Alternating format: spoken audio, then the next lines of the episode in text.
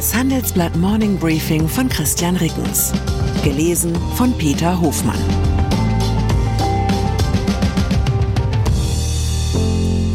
Guten Morgen allerseits. Heute ist Dienstag, der 4. Juli 2023. Und das sind unsere Themen. Einsparung. Haushalt 2024. Weniger für fast alle. Verschärfung. Ampel gibt Kartellamt mehr Rechte.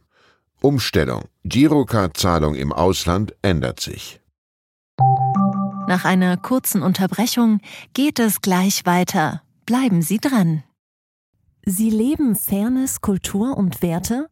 Zeigen Sie Ihr Engagement als Arbeitgeber und werden Sie Teil der Fair Company Initiative.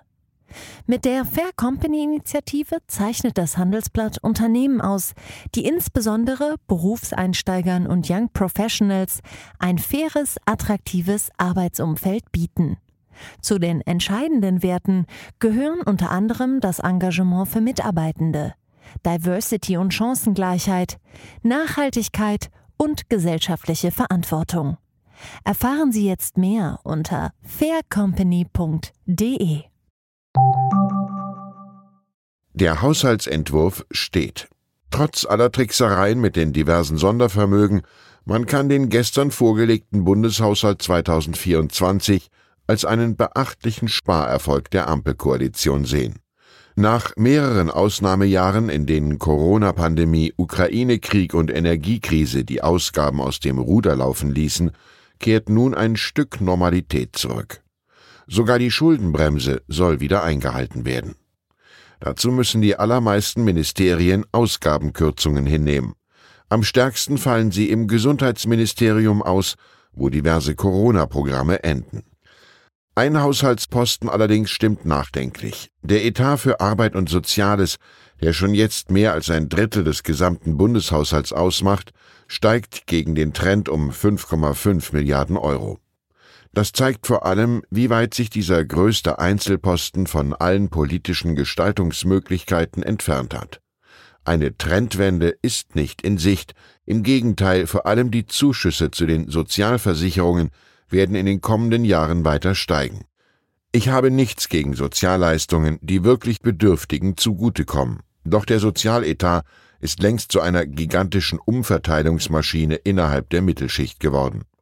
Subventioniert werden etwa die Mütterrente auch für Arztgattinnen und die abschlagsfreie Rente nach 45 Beitragsjahren für Facharbeiterinnen und Facharbeiter, die der Arbeitsmarkt dringend bräuchte.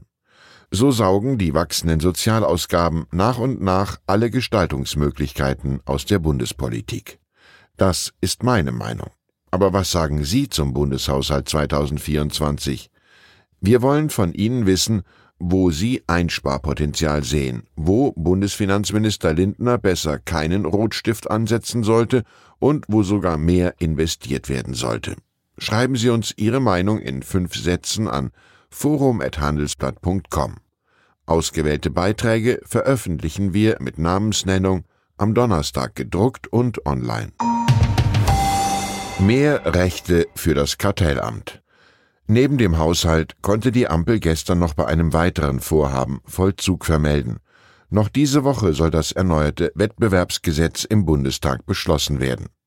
Damit wird das Bundeskartellamt in Zukunft schon in Märkte eingreifen können, wenn dort noch kein richtiger Wettbewerb herrscht, etwa weil keine neuen Unternehmen dem Markt beitreten können. Dann kann die Behörde erzwingen, dass die beteiligten Unternehmen Daten offenlegen, kann Vorgaben für die Vertragsgestaltung machen oder als letztes Mittel Konzerne zur Aufspaltung zwingen. Allerdings stehen davor zahlreiche Einschränkungen. Das Gesetz wurde von den Geschehnissen im Frühsommer 2022 inspiriert. Nach Beginn des Ukraine-Kriegs stiegen die Spritpreise immer weiter, obwohl die Ölpreise wieder zurückgingen. Fehlender Wettbewerb zwischen Tankstellen und Raffinerien machte das möglich. Das Kartellamt konnte nicht eingreifen, denn illegale Preisabsprachen waren nicht nachweisbar und die waren dafür bislang Voraussetzung. Die Kartellrechtsreform hat massiven Protest von Wirtschaftsverbänden ausgelöst. Ende Juni unternahm der Bundesverband der deutschen Industrie einen letzten Anlauf und wandte sich mit einem Brandbrief an die zuständigen Abgeordneten. Es drohe ein Systembruch, der ein ausgesprochen negatives bis destruktives Signal für Investitionen und Innovation zum Schaden für den Wirtschaftsstandort Deutschland setze. Naja, mal ehrlich. Bislang dürfte noch jedes wirksame Wettbewerbsgesetz gegen den Willen der betroffenen Unternehmensverbände zustande gekommen sein. Die Suche nach der Anti-AfD-Strategie. Die AfD hat in einer INSA-Umfrage einen neuen Rekordwert erreicht und liegt demnach nun 4,5 Prozentpunkte hinter der Union. Die Sonntagsfrage im Auftrag von Bild beziffert die Zustimmung zur AfD auf 21 Prozent. Das sind plus 0,5 Prozentpunkte und zur CDU-CSU auf 25,5 Prozent, also minus ein Punkt. Die Ultrakurzanalyse des Mainzer Politikwissenschaftlers Kai Arzheimer, der zu rechtsextremen Parteien in Europa forscht, wie in der Vergangenheit auch profitiere die AfD von den sehr großen Fluchtbewegungen und vom öffentlich ausgetragenen Streit um die Versorgung der Geflüchteten bzw. deren Finanzierung. Zudem sei die AfD aktuell die einzige Partei, die sich klar gegen die Unterstützung der Ukraine positioniere und die mit dem Krieg und seinen Folgen verborgene Sorgen und Ängste schüre. Aber was soll politisch aus dieser Analyse folgen? Darüber diskutieren derzeit alle anderen Parteien, leider ohne wirklich bahnbrechende Erkenntnisse. Neuerung bei Girocard-Zahlung.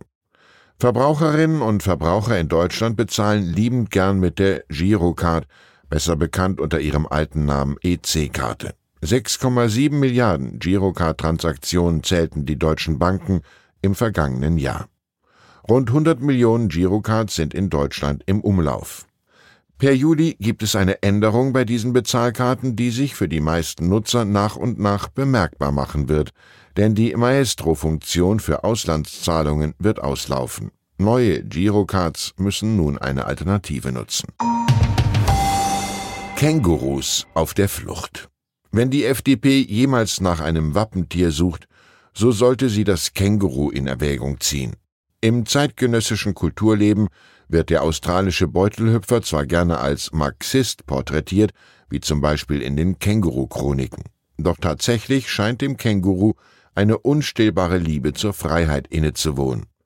Die Frankfurter Allgemeine Zeitung hat aufaddiert, wie viele Kängurus in den vergangenen 15 Jahren aus deutschen Zoos und Privatgehegen entkommen sind und kommt auf die erstaunliche Zahl von alleine 76 Fällen, die es in die Medien schafften.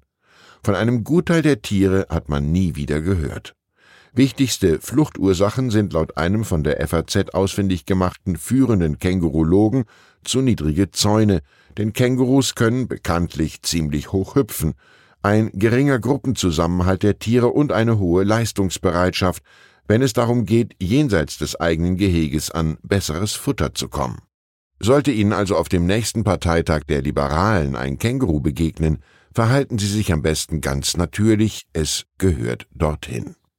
Ich wünsche Ihnen einen Tag, an dem Sie auch ein leerer Beutel nicht von großen Sprüngen abhält.